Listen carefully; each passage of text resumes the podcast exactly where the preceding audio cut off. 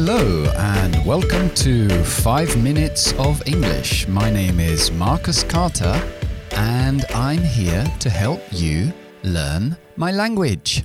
Ok, today vamos a ver compound nouns, nombres compuestos. Y un nombre compuesto son dos palabras juntos, dos sustantivos. Y esos dos sustantivos forman otra palabra. El primer sustantivo se convierte en un adjetivo que describe la siguiente palabra. Y como tiene esa función, recordamos que nunca ponemos adjetivos en plural en inglés. Por lo tanto, nunca va a llevar una S un buen ejemplo puede ser, por ejemplo, car park. Car park, aparcamiento. Dos palabras separados, car y park como verbo, pero bueno, un parque. Car y park. Entonces, eh, si quiero decir aparcamientos, solo pondré la segunda palabra en plural. Car parks, no cars parks, porque me hace de adjetivo. Bien, entonces, eh, si algo está dentro de algo, in something, hacemos el nombre compuesto. For example, a road in the mountains. A road in the mountains is a mountain road, una carretera en las montañas. Or a house in the town is a town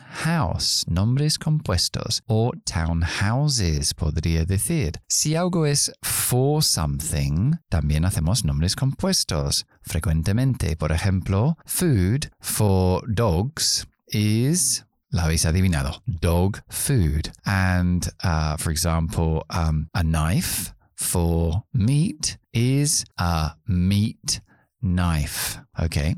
Y si algo es of something, también hacemos el nombre compuesto. Por ejemplo, the leg of the table, la pata de la mesa, es the table leg. Or the door of the car, la puerta del coche, es the car door. Bien, cuando estamos haciendo los de of, tenemos que tener cuidado con uh, lo que hacemos. Por ejemplo, the door of the car es la puerta del coche como que forma parte de, del coche. Ahora, si yo digo, por ejemplo, a glass of wine, un vaso de vino, estoy hablando de un vaso que tiene vino dentro. Sin embargo, si yo hago el nombre compuesto, porque ya no es que forma parte el vaso del vino, sino es un vaso que contiene la segunda cosa, a glass of wine. Y el nombre compuesto es a wine glass. Y la diferencia aquí es que el wine glass es un vaso que utilizamos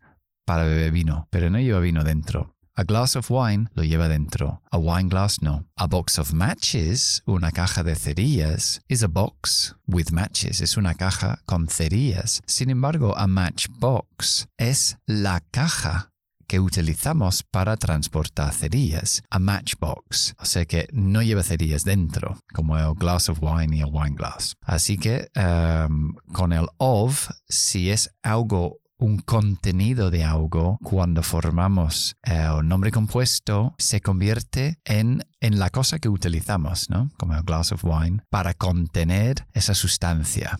Ok, y el idioma del día es to go the extra mile. To go the extra mile es como ir la mía de más, hacer la mía de más. Entonces, uh, to go the extra mile es hacer un sobreesfuerzo, hacer un poquito más de esfuerzo de lo normal. Um, por ejemplo, yeah, everybody has had to go the extra mile this week at work. Todo el mundo ha tenido que hacer un esfuerzo extra esta semana en el trabajo due to the audit, debido a la auditoría, por ejemplo. Ok, eso es todo por hoy. I hope you enjoyed the program as much as I did. Y uh, ya sabéis, podéis encontrarme en Instagram, TikTok, ahí están todos los vídeos, poco más uh, visual que el, el podcast. Y si no, nos veremos en el siguiente podcast. Ok, hasta entonces, bye bye. day.